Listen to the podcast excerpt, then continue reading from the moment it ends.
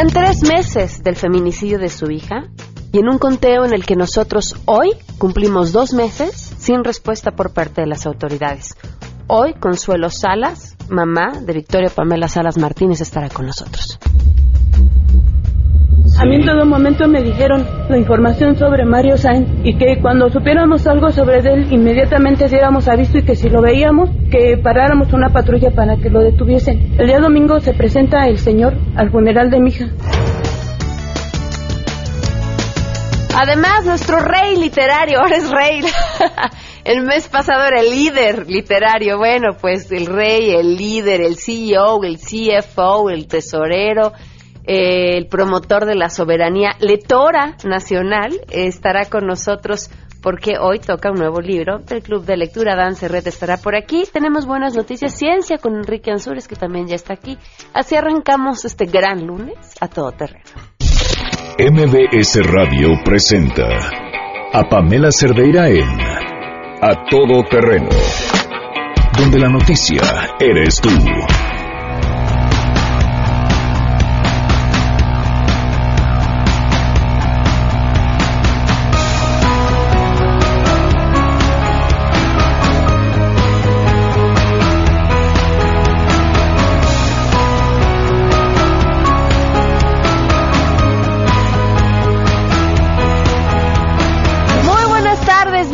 A Todo Terreno. Gracias por acompañarnos en este lunes 4 de diciembre del 2017. Se nos acabó el año. Los invito a que estemos en contacto. El teléfono en cabina 5166125, el número de WhatsApp 5533329585. Además, en Twitter y en Facebook me encuentran como Pam Cerdeira. Y si tienen algo ya más largo que platicarnos, en el correo electrónico a todoterreno arroba mbs.com. Vaya, muchas cosas que comentar el día de hoy. Eh, la primera, la pregunta del día que tenemos para ustedes. Eh, Andrés Manuel López Obrador en una entrevista eh, comentó que podría parajear la posibilidad de dar amnistía, perdón, a los líderes del narcotráfico si es que esto fuera a dar certeza para dar seguridad y paz a nuestro país dijo, a, mí me, me, parece que la posibilidad de barajearlo ya es en sí escandaloso. Pero es la pregunta que les hacemos a ustedes y esto es lo que nos respondieron. Queremos conocer tu opinión a todo terreno que dar amnistía a los líderes del narco sea una manera de encontrar paz? Yo creo que por la situación que vive el país ahorita, bueno, la que nos presentan en los medios y todo, el país está hundido en una como en una coladerota de corrupción y violencia, en la cual la amnistía no se ve como una una opción no tan viable, sino se ve muy viable, pero tendrían que hacerlo muy cuidadosamente porque si lo hacen así a lo tonto o público muy muy públicamente, perdón, este seguramente la gente va a creer que el gobierno está débil y puede que otro tipo de delincuentes igual quieran hacer esas cosas. Dar amnistía a los líderes del narco es la gran estupidez que se le ha ocurrido a los políticos hoy en día, ya que es taparse los ojos y olvidar que es un gran problema en nuestro país, que incitaría más a que haya corrupción y violencia en nuestro país. Se les ha olvidado a los políticos que los narcos son responsables de muchas muertes y de grandes eh, actos de violencia en México. Por lo que dar amnistía a los líderes del narco, a mí personalmente me parece algo muy malo que no le No creo que dar amnistía a los líderes del narco sea algo viable para garantizar la paz en el país. En lo personal siento que es una estrategia muy ingenua, muy ilusa, que no comprende las complejidades del problema del narcotráfico en el país y se me hace una falta de respeto a todas las personas que han sido víctimas de este problema. No creo que la amnistía vaya a funcionar en el caso de México y los narcotraficantes porque normalmente la amnistía es para una negociación y en el caso de México no se busca una negociación ni por alguna razón se van a dar como un tipo de concesiones a los narcotraficantes. Entonces en realidad no serviría para el propósito que normalmente tiene. Pues como lo mostró la guerra contra el narco, que dejó bastantes bajas, creo que sería buena idea intentar otra medida para ver si realmente podemos solucionar el problema, ya que como a pesar de que sí ha cambiado el panorama, sigue el problema ahí y a veces hasta peor. A todo terreno 12 del día con 8 minutos. Eh, la semana pasada hablábamos sobre la ley de seguridad interior. Eh, teníamos la opinión del diputado Waldo, del PRD, uno de los solo dos diputados del PRD votaron a favor y nos explicaba las razones que tenía él para haber votado a favor de esta polémica ley. Nos acompaña hoy la senadora Angélica de la Peña, del PRD también, eh, para dar su punto de vista. Gracias por estar con nosotros. Muy buenas tardes. Buenas tardes, Pamela. Gusto en saludarte a ti y a tu audiencia. ¿Qué decir sobre esta ley de seguridad interior que ahora está en manos del Senado, por cierto? Sí, tenemos la minuta Cámara de Diputados. Eh, bueno, yo tengo algunas diferencias con el diputado Fernández. Eh, yo he estado desde el principio que se empezó a hablar de la posibilidad de que hubiese una ley con estas características y a partir de eh, diversas iniciativas que presentaron colegas míos aquí en el Senado, senador Gil, el senador Miguel Barbosa, eh, claro que yo manifesté eh, mi, mi eh, mm, antipatía total a un tema que además eh, tengo que decirlo a partir de lo que aprobó la Cámara de Diputados, tiene una confusión terrible respecto a lo que es la seguridad pública que no se ve absolutamente por ningún lado en la ley. Es una ley que recicla lo peor de la ley de eh, la ley nacional de seguridad, eh, de la ley de seguridad nacional, que eh, em, además em, violenta la Constitución en diferentes artículos. A mí me preocupa muchísimo que la ley reglamentaria del artículo 29 constitucional, que su materia es eh, definir cuándo y bajo qué condiciones se declara un estado de excepción, que no tiene nada que ver con la seguridad pública, por cierto, tampoco con la seguridad eh, nacional, hoy hagan una mezcolanza de esos tres temas y entonces eh, decidan que eso se llama seguridad interior. No le va a responder a las necesidades que tiene la gente común y corriente. Entiendo la desesperación que tienen muchos estados, muchos grupos sociales, sectores sociales, económicos del país, sobre todo en estados en donde están prácticamente viviendo una violencia permanente y pero hay que decir las cosas como son, Pamela, esa situación se está sufriendo por una inoperancia e ineficacia de los gobiernos. A ver, los gobernadores lo que quieren es que lleguen las Fuerzas Armadas a resolverles la bronca.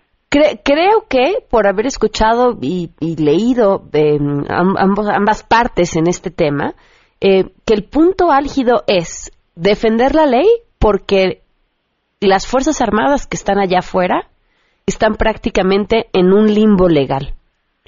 A ver, Porque creo que coinciden todos en lo demás. No deberían Ajá. estar allí. Pero ahí están. No, bueno, pero por la por la ineficacia, inoperancia y por la irresponsabilidad de los gobiernos. Pero si de ya la están autoridad civil, Pamela, Eh, esa es la verdad. es- estoy- No hay policías confiables, suficientes, profesionales, ergo, ah, hay que sacar de sus cuarteles a las Fuerzas Armadas para que vengan a resolver la bronca que tenemos aquí. Yo coincido plenamente con esto y, y estoy tratando de jugar a la abogada del diablo entendiendo esta parte. Pero ahí están, ¿no? Y, y cómo y cómo darle certeza a ellos, buscando lo que creo que todos buscamos, que las fuerzas armadas salgan de ahí, que las policías sean lo suficientemente fuertes, que es Así es, que, pero que es el deber eso. Pamela. Ajá. Esta ley no dice eso. Lo que dice esta ley es que el presidente de la República tiene una facultad sola, omnipotente, de hacer una declaración de que se está afectando la seguridad interior, lo, lo que dice la ley que es, es, es eso, y, y es entonces ahí entra todo, desde manifestaciones públicas, gente que está protestando, este, situaciones de desastre nacional, y pero también la delincuencia organizada. Pero es ahora, decir, no fue así, perdón, eh, senadora, no fue así bajo una decisión unilateral que también las Fuerzas Armadas llegaron a, a, a como están hoy en las no, ver, calles. las Fuerzas Armadas en este país, según dice la Constitución, y ellos son muy respetuosos de la Constitución, si, ha- si encontramos algo que es institucionalmente responsable de la Constitución, son las Fuerzas Armadas. Y lo que hacen las Fuerzas Armadas, como dice la Constitución, es seguir las instrucciones del jefe, del comandante supremo, como dice la. Constitución, que es el presidente de la República. El presidente de la República empezó a sacar de sus cuarteles a las Fuerzas Armadas, primero al Ejército, ahora al Naval y ahora también a la Fuerza Aérea. Los empezó a sacar de sus cuarteles para encomendarles tareas de policías. Ellos no son policías, son militares, están estados para otra cosa. Claro que están a disgustos. Mira, Pamela, recordemos hace más de un año la conferencia, la entrevista que dio el general Cienfuegos, secretario de la Defensa Nacional. Releamos lo que dijo en esa entrevista y él lo dijo claramente que no, que están, no están haciendo eso por su gusto, sino porque se los mandaron, se los ordenaron y dijo, y este desastre que nosotros hoy estamos em, resolviendo por falta de policías, particularmente las policías en el ámbito estatal y en el ámbito municipal. Lo digo textual, ellos están verdaderamente este incómodos con una con, con este tipo de tareas porque además están puestos como ninguna otra corporación, las Fuerzas Armadas están en el ojo del huracán de todo mundo observando si violentan derechos humanos o no. Y francamente ellos tienen varias recomendaciones que muchas las han cumplimentado, han provocado cambios adentro, etcétera, etcétera, etcétera. Hemos reformado distintas leyes, unas muy bien, otras no tan bien. Sin embargo, me parece que el problema de fondo es que hoy le queremos endilgar a las Fuerzas Armadas dándole un poder inconmensurable al presidente de la República para que determine dónde tienen que ir brincándose la Constitución. A ver, eh, ¿Qué tendríamos que hacer? Porque entiendo esto, le estamos dando poder al presidente para que saque a las Fuerzas Armadas a la calle. Las Fuerzas Armadas ya están en la calle. Sí, pero para que las, las tenga permanentemente ahí, ese es el problema. ¿Cuántos años llevan? La discusión tiene que ser es, las Fuerzas Armadas no quieren estar en las calles. Las Fuerzas Armadas tienen que regresar a sus cuarteles. Ergo, hay que constituir las corporaciones policíacas en los tres órdenes de gobierno, capaces, profesionales, confiables, las policías municipales, por cierto, cercanas a la gente, para que la gente vuelva a tener confianza en sus policías, las conozcan, las identifiquen. Eso es lo que tenemos que hacer y ponerles controles. ¿Qué, qué hacer? Controles internos y externos, Pamela. Eso es lo que tenemos que hacer. Senadora, por último, ¿qué porque digo tengo eh, otras entrevistas eh, más adelante, pero eh, pero para concretar, ¿qué hacer? Porque finalmente entiendo, no deberían estar las Fuerzas Armadas en la calle, deberíamos tener mejores policías, creo que todos coincidimos en eso. Sí. Pero ya tenemos a las Fuerzas Armadas en la calle, sí. están en un limbo legal, ¿no? o sea, así están sí, hasta ahora. no, legal, inconstitucional. Claro. Y, y, no, y no podemos además sacarlas, porque, porque no tenemos las policías que necesitamos y demás. Entonces, ¿qué hacer por hoy? Por esas Fuerzas Armadas que ahí están y van a estar. Tres pasos. Desechar esa minuta de la Cámara de Diputados. Ponernos a trabajar en, lo, en una ley general nacional de seguridad pública que articule a los tres órdenes del gobierno y dedicarle recursos presupuestales, particularmente al ámbito local, para que los gobernadores tengan recursos, formen sus policías a nivel municipal y a nivel estatal. Eso es lo que tenemos que hacer para poder regresar a las Fuerzas Armadas a sus cuarteles, que, insisto, están incómodas, no están a gusto, cumpliendo tareas que no les corresponde. Pues insisto, estaremos pendientes de, lo que sucede en el Senado y muchísimas gracias por habernos tomado la llamada. Al contrario, Pamela, un saludo para ti y para tu audiencia. Que tengas un buen inicio de semana. Gracias. 12 con 16 y tenemos buenas noticias. René Cruz, qué gusto, portador hoy de buenas noticias. Te escuchamos. Buenas tardes. Pamela, amigos del auditorio, muy buenas tardes. Pues la Comisión Nacional de Seguridad y el Sistema Penitenciario Federal encabezaron la firma de un convenio para la industria penitenciaria, esto con el fin de generar fuentes de trabajo en beneficio de las personas privadas de su libertad. En su primera etapa, este convenio beneficiará aproximadamente a 1.500 personas privadas de su libertad en los centros federales de Occidente, Guanajuato, Oaxaca y el femenil de Morelos. En este marco, el comisionado del Sistema Penitenciario Federal, José Alberto Rodríguez, detalló que en este programa participan las empresas Industria y Vinculación Social de México, Industria Penitenciaria de Reinserción Social, Farmacéutica Alquimilla y Asociación Civil Industria Penitenciaria de Oaxaca. El funcionario reconoció el compromiso de estas empresas por, por, creer y sumarse al proceso de reinserción a través de la generación de empleos y por su parte el coordinador general de prevención y redactación social, Antonio Molino Díaz, adelantó que las actividades en diferentes centros federales darán inicio a partir de la próxima semana con la elaboración de más de 56 mil uniformes para el sistema penitenciario federal. Pamela, el reporte que tenemos. Muchísimas gracias, René. 12 con 18, vamos a una pausa y volvemos. Si te perdiste el programa A Todo Terreno con Pamela Cerdeira, lo puedes escuchar descargando nuestro podcast en www.noticiasmbs.com. Pamela Cerdeira regresa con más en A Todo Terreno, donde la noticia eres tú. Marca el 5166125.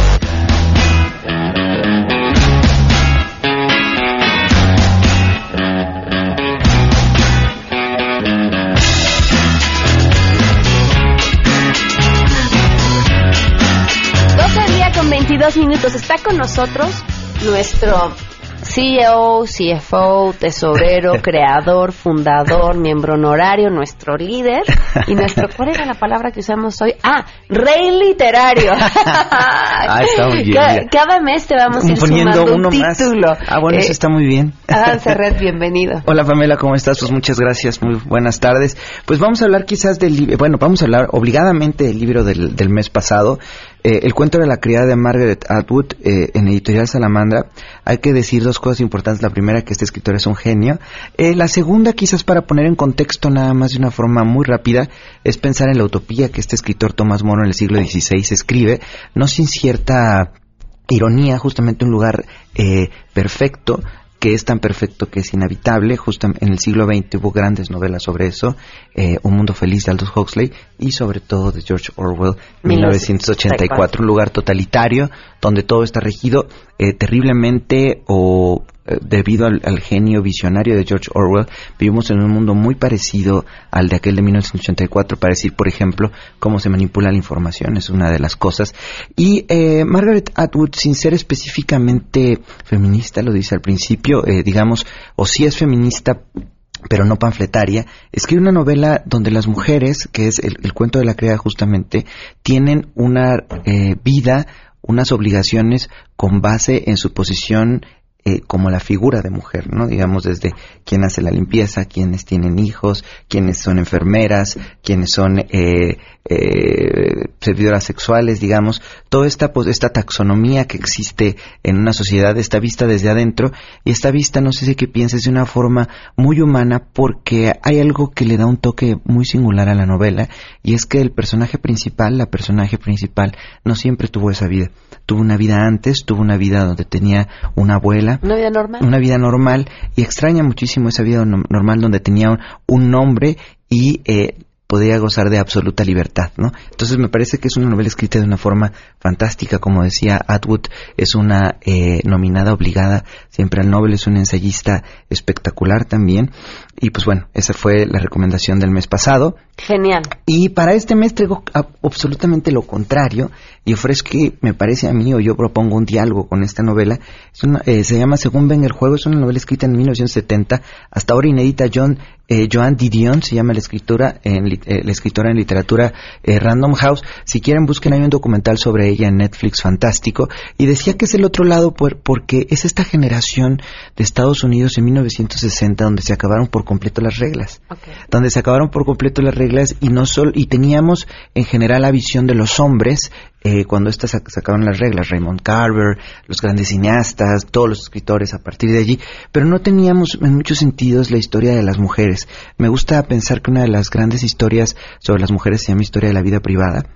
Es una colección espectacular y creo que aquí habla de la vida privada eh, desde adentro, ¿no? Una mujer que intenta eh, trabajar, que es actriz, pero se enfrenta con una eh, disyuntiva terrible y es que las mujeres que en general trabajaban en esa época no podían ser madres uh -huh. o tenían una relación muy dura también eh, la relación con su esposo un hombre famoso un cineasta como es terrible porque ella ya no es para nada sumisa no está dispuesta a aceptar eh, ningún acto de violencia en ningún sentido entonces cae en una absoluta perdición es una novela eh, por un lado muy dura escrita de una forma fantástica, muy breve, te la lees en absolutamente una sentada y te digo, no solo descubres eh, a una gran escritora, sino también descubres a una gran literatura de la generación. De ella está una mujer también que hemos leído de manera póstuma, que es Lucia Berlin, y eh, parece este, bastante autodestructivas todas ellas. Lo que me encanta es que dejaron una obra fundamental, con un talento fuera de serie. Y en México recuerdo también a una esposa de un hombre muy famoso, de Octavio Paz, a Elena Garro, que fue una escritora que también terminó loca, pero que también eh, fue un absoluto genio y está en sus libros para leerla. Entonces, bueno, me gusta esta novela de John Didion, ambientada en los, en los setentas, en el mundo del cine, en una eh, fin de una época, en una fin de unas reglas y con alguien que con un pie en la locura, si no es que con los dos pies en la locura, sale adelante y creo que también eh, pone sobre la mesa, nos explica algo muy importante y es que los grandes escritores lo son a pesar de sus defectos. A veces pensaríamos que para ser escritor hay que ser alcohólico, para ser escritor hay que ser depresivo o para ser escritor hay que estar loco, pero no los escritores a pesar de eso, como cualquier ser humano, logran hacer una obra, ¿no? Entonces este libro de John Didion suena duro, pero al final está lleno de belleza según venga el juego, que me gustaría también la traducción como a bote pronto o agarrar las cosas como vengan en literatura Random House y bueno, es el libro del mes. Pues ahí está, y si quieren ser parte del club de lectura, lo único que tienen que hacer, bueno, pueden hacerlo por su cuenta y ya. Pero además tenemos en goodreads.com, eh, buscan el grupo a todo terreno y ahí encuentran eh, por cada libro una discusión donde vamos compartiendo citas y, demás y se pone bien interesante la conversación. Sí, se pone buenísimo. Yo, yo no participo, pero leo todo. es que no sé muy bien cómo escribir. Te puedes quedar terminando el programa a, un este curso express sobre Goodreads. Exacto, una tutoría a ver cómo escribir en Goodreads. pero bueno, no puede ser sí leo todos los mensajes. Muchísimas gracias. Gracias a ti, Pamela. Es arroba y ahí estoy cualquier cosa para que me expliquen o me pregunten cualquier cosa que no respondan Goodreads. Muchísimas gracias. Vamos a una pausa y volvemos. Pamela Cerdeira es a todo terreno. Síguenos en Twitter, arroba Pam Cerdeira. Regresamos. Pamela Cerdeira está de regreso en A Todo Terreno. Únete a nuestra comunidad en facebook.com, diagonal Pam Cerdeira. Continuamos.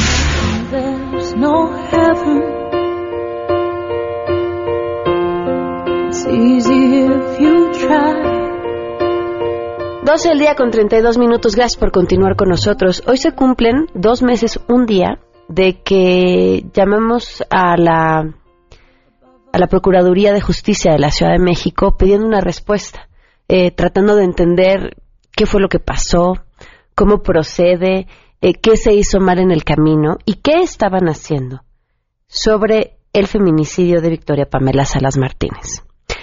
Al principio nos dijeron que estaban ocupados en un tema del informe y que no podían tomar la llamada. Y poco tiempo después, semanas después, el discurso era hay una investigación abierta y no queremos entorpecer la investigación, no les podemos responder nada sobre este tema. Dos, meses un, dos meses, un día en el que todos los días hemos estado haciendo un conteo, eh, esperando una respuesta. Creo que hoy nuestro conteo es absurdo porque nosotros buscamos una respuesta, una entrevista como medio de comunicación. Pero para Consuelo Salas y para Salvador San Pedro han sido muchos más. Muchos más días de que su vida cambió y de que tampoco hay una respuesta.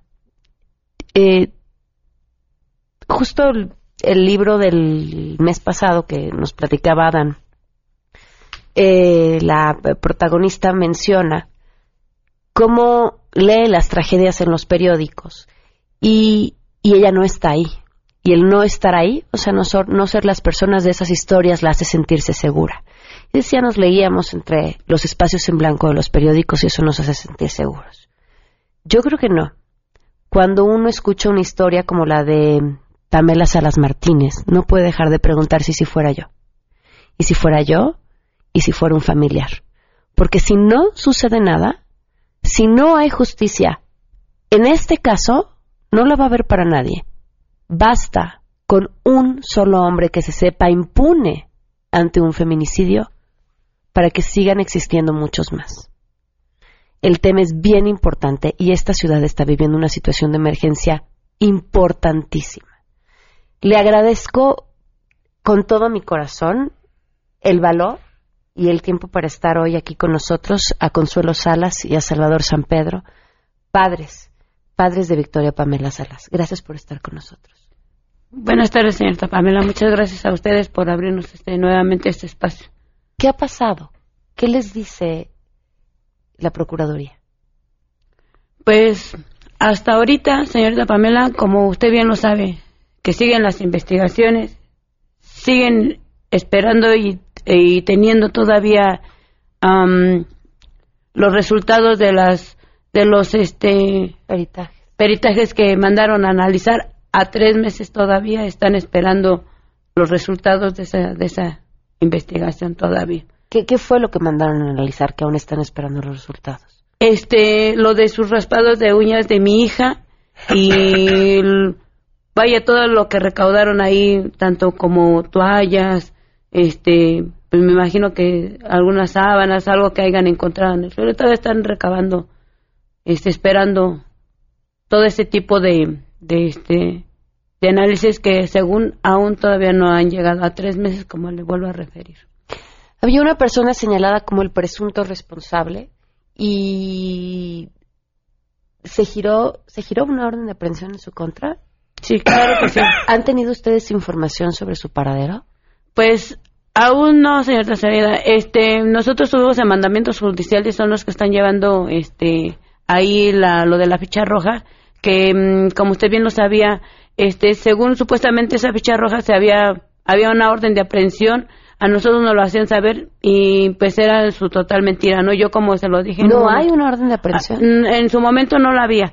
Hasta apenas hace muy poco, será un mes, mes y medio que empezaron a girar esa orden de aprehensión, que yo como le decía a mi esposo, tenemos que ver un papel donde de verdad sea cierto que existe esa orden de aprehensión, ¿no? Y quién la está trabajando, porque pues a veces hay como personas no sabemos a quién o cómo nos lo explican y nosotros pues, caminamos de un lado hacia otro, ¿no? Viendo a ver quién nos va a dar respuestas. Y efectivamente ahí en, en este, en la coordinación Tlalpan, en la territorial nos dijeron que ya tenían este toda una serie de investigación en mandamientos judiciales y nos trasladamos ahí y conocimos a la comandante de que lleva el cargo de mi hija y al fiscal de esa área y nos dijeron que hay mucha investigación. Ya tienen mucha investigación sobre de esta persona, pero también igual no la quieren poner en alerta. En su momento nos dijeron que iban a dar, que solamente tuviéramos este confianza y esperemos que de verdad este pues no lo cumplan como nos lo dijeron, ¿no? ¿La tienen? ¿Tienen confianza?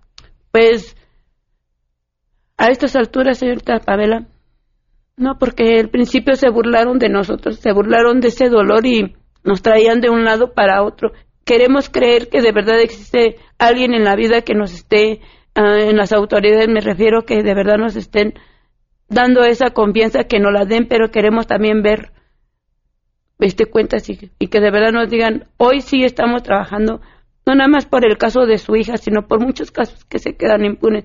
Como usted bien me lo, mencionaba hace un momento, los feminicidas deben de ver que realmente las autoridades trabajan para que ellos sepan en realidad que deben de detenerse, ¿no? Que no al rato vuelvan a cometer el mismo delito porque las autoridades no hacen nada.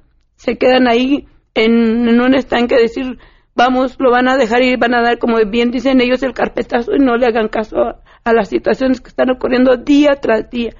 Hoy nos tocó a nosotros vivirlo y lo estamos viviendo de una manera muy, muy dolorosa. Aún no han pasado tres meses. Esa herida sigue como el primer día para mí como mamá. Y creemos que de verdad haya esa confianza. Queremos que de verdad nos hagan sentir que, que sí están trabajando el caso para nosotros poderles creer. Porque a veces son muchas mentiras que vemos en, en las autoridades que ya no, no creemos. ¿A qué mentiras te refieres? Pues en el momento en que nos decían exactamente ya está preso y no lo estaba. El señor estaba en su libertad. Le dieron, aprovecharon ese momento de nuestro dolor. ¿Cuándo fue esto? ¿Que les dijeron que estaba preso? Um, en, un en un periódico salió el día 7 de septiembre que salió, al parecer el mismo procurador salió a decir que este el, que el caso estaba cerrado, que ya Mario Sánchez estaba preso y nosotros ni siquiera sabíamos que de verdad estaba, nosotros sabíamos que estaba libre, porque eso pasó inmediatamente, o sea, él no estuvo ni días ni nada, o sea, nada más fueron unas horas que estuvo ahí en el reclusorio, lo separó, no lo sabría yo decírselo porque nadie nos decía nada, como bien se lo mencionamos alguna vez, nadie nos decía nada, nadie decía vayan a este lado, no había una persona que nos dijera hagan este, hasta que de verdad tuvimos que estar tocando puertas y puertas para que en realidad nos hicieran caso.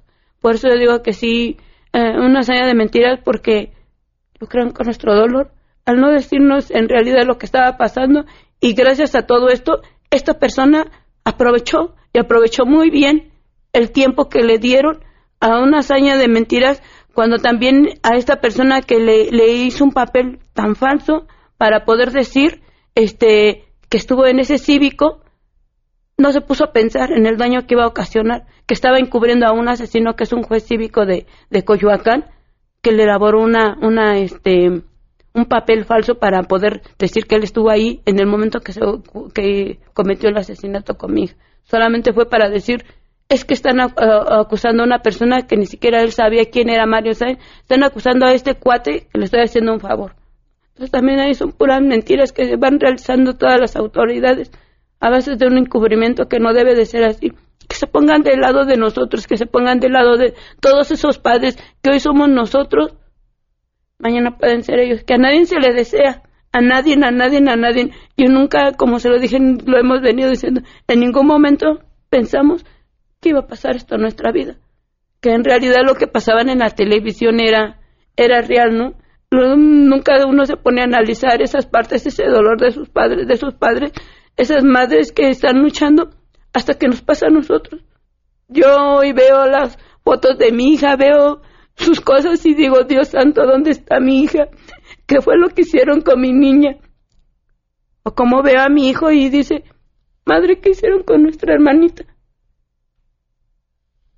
Esa hermanita que esperamos, esa hija que, esperamos con su regreso, pero no nos vamos a cansar, no nos vamos a dar por vencidos. Estas lágrimas que derramamos, este dolor que traemos, este dolor que vamos a cargar, es la fuerza que nos da es la fuerza que nos va a seguir dando para seguir adelante y pedirle a las autoridades que hagan justicia, que de verdad trabajen, que ya no nos sigan mintiendo, que han pasado tres meses, queremos respuestas, queremos saber en realidad dónde está esta persona y que lo Consuelo no está sola. Muchas gracias. Gracias por habernos acompañado. al contrario, muchas gracias a ustedes, Pamela. Muchas gracias y queremos que Mario Sainz pague. Casi tres meses, ¿verdad? Tres meses tres meses. El, el 2 de diciembre. El 2 de diciembre. Tres meses y dos días. Exactamente. Seguimos contando. Gracias. Pamela Cerdeira es a todo terreno. Síguenos en Twitter, arroba Pam Cerdeira. Regresamos. Pamela Cerdeira está de regreso en A Todo Terreno. Únete a nuestra comunidad en facebook.com. Diagonal Pam Cerdeira. Continuamos.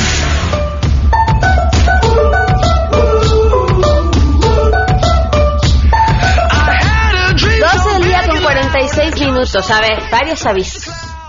Este jueves tenemos la final de Amarte MX, va a ser en la Academia de San Carlos. Eh, los queremos invitar. Si nos quieren acompañar, eh, me da muchísimo gusto porque además ya nos escribió un artesano y dice yo quiero estar ahí. Llámenos al 5166125 para que los anotemos. Eh, que puedan estar disponibles el jueves para acompañarnos en esta transmisión desde San Carlos. Y también eh, nos pueden escribir al WhatsApp 55 33 32 95 85 y estarán ahí con algunos miembros del jurado, compartiendo, departiendo, viendo quién va a ser el gran ganador de esta segunda edición de Amarte MX. Esa es una. Otra, híjole, perdón, la gripa me trae a tope. El viernes, eh, ah, el viernes va a estar distinta la invitación, pero vamos a transmitir desde la cabina. Bueno, entonces nos quedamos con lo del jueves. Los esperamos en San Carlos, llámenos para que los anotemos y además eh, pueden votar por su favorito en Twitter. Si se meten a mi Twitter, me encuentran como Pam Cerdera, el tweet fijados, el que está hasta arriba, les da la opción de votar. Les digo cómo va la votación hasta el momento. A ver, Poncho, ¿tienes ahí los números? Poncho se los puso nervioso. A ver si soy más rápida yo con la computadora que él con el celular. Ahí está. A ver.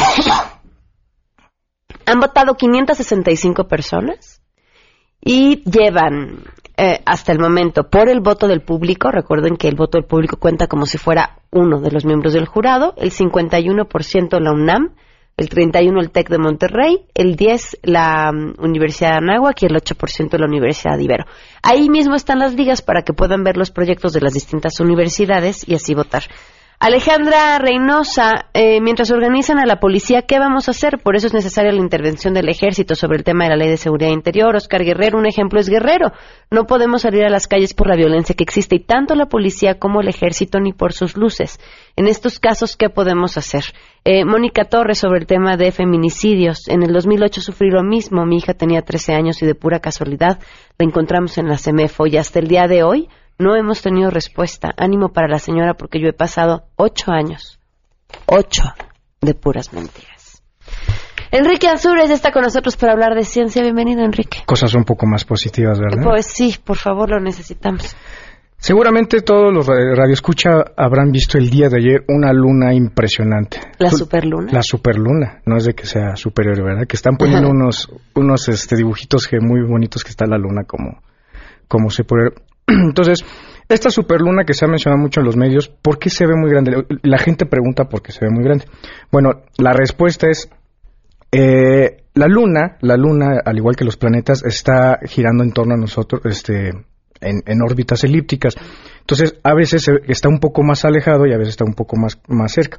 Es en el momento del acercamiento se le llama este, perdón, se me está yendo la voz, perigeo, perigeo exactamente.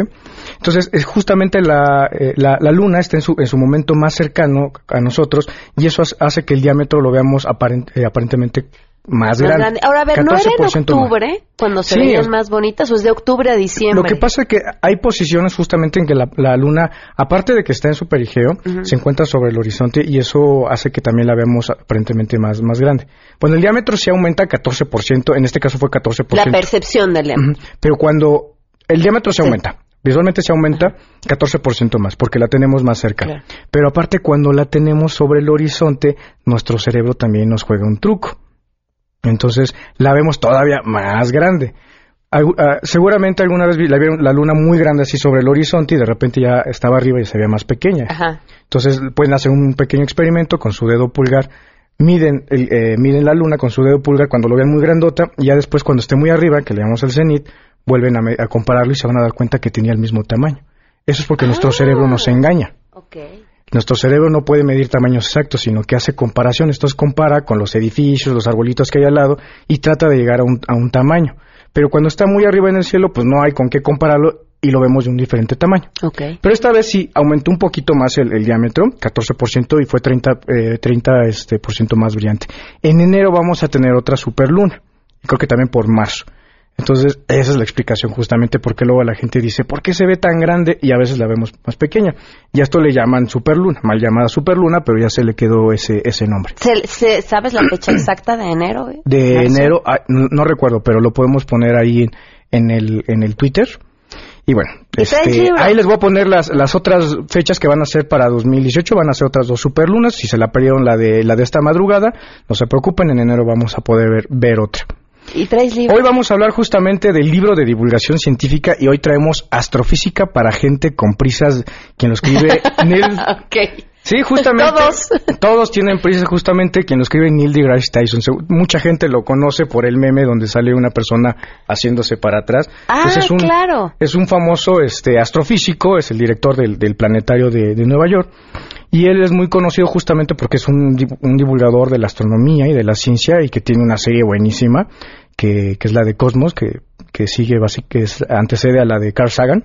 ¿Cómo se hizo meme, sabes? ¿Cómo? ¿Cómo se hizo meme? ¿Meme? Ajá. Pues eh, creo que en un, en un programa justamente que le preguntaron algo, él tiene esa como, como tic de hacerle... Como, como de no sé, pareciera. Ajá. Y de ahí se lo agarraron justamente de de, ahora sí que de carrilla y pues ya lo agarraron como meme. Entonces, eh, este persona es un, astrofísico, un excelente divulgador, y escribe este pequeño, este pequeño libro, justamente él, dice que actualmente no tenemos la, eh, la capacidad o el tiempo de estar leyendo libros muy grandes, y escribe este pequeño libro para que todos los interesados este, de, en, en astronomía puedan leerlo rápido, en el metro, en el camión, y puedan este, tener un poquito de información sobre, sobre lo que sabemos actualmente de cómo funciona el universo. Entonces, este, el libro, la verdad, está excelente, se lee muy, es muy digerible y traemos este, tres, tres libros este, para regalar. Hay que hablar aquí a cabina. Y contestar. Y contestar. Pues no necesariamente. De vamos. nada, hablar y contestar el teléfono. Porque están muy, están muy ocupados y se van a poner a, a buscar, pero justamente es un problema, ¿no? Tenemos un problema nacional que la gente no lee. Y, y buscamos justamente este tipo de ediciones para que la gente tenga un acercamiento a la lectura y particularmente a la lectura de divulgación científica, porque está el Club de la Lectura, Mm. donde se habla de literatura en general, pero nos hace falta también entrarle a la literatura de Y divulgación el de libro que nos recomendaste la vez pasada, que por cierto corrí a comprarlo, ¿Cuál? buenísimo. ¿Cuál? ¿El de Em, las lagartijas? ¿No se hacen, pregun- se hacen- No. ¿no se hacen preguntas? No, no, no, en la Feria del Libro Infantil y Juvenil. ¿La de Uno de Oparin? Planeta. ¿De las matemáticas del cosmos? No, de- sí. Bueno, ¿te acuerdas cuando teníamos buena memoria? ¿El de Carl Sagan, el de no, y Demonios? de experimentos. ¿El de experimentos? Bueno, luego les voy a decir cuál era, pero además, ¿qué tal? Está buenísimo. Lo compré para mi hijo y la que lo ha leído, este, soy yo. Sí, y justamente este, este tipo de libritos, pues vamos, vamos a tratar de hablar una vez al mes de, de- de literatura científica que es- está muy, muy abandonada. Entonces, pues los que no pueden, no pueden encontrarlo, pues seguramente en algún, en alguna, este, bueno, los que no van Cualquier a alcanzar. librería. En cualquier librería de astrofísica, se les vuelvo a decir, astrofísica para gente con, Con prisa, prisa. de Paídos. Entonces está, está muy bueno, se los, se los recomiendo. 5166-1025 es el teléfono en cabina si lo quieren. Y nos vemos, gracias, Enrique, Sí, Twitter. y en mi Twitter les voy a dejar la información de las otras este, superlunas. Ahí les tomé una, tomé una foto de la superluna de ayer. La pueden usar para su protector de pantalla, pueden descargarlo. Y en mi Twitter, arroba Enrique Ansures, ahí está la foto y les pongo la información y la información de- del libro de astrofísica para gente con prisa. Muchísimas Es un gracias. placer, Pamela. Saludos eh, también a quienes nos acompañaron a través de Facebook. Ah, ya perdí los nombres. Aquí está Claudia Baldos, Aldo Álvarez Pérez, Anel Castillo. Muchísimas gracias. Nos vamos. Se quedan en mesa para todos. Soy Pamela Cerdera. Que tengan un excelente inicio de semana. MBS Radio presentó a Pamela Cerdeira en A Todo Terreno. Te esperamos en la siguiente emisión, A Todo Terreno, donde la noticia eres tú. MBS Radio, en entretenimiento, estamos contigo.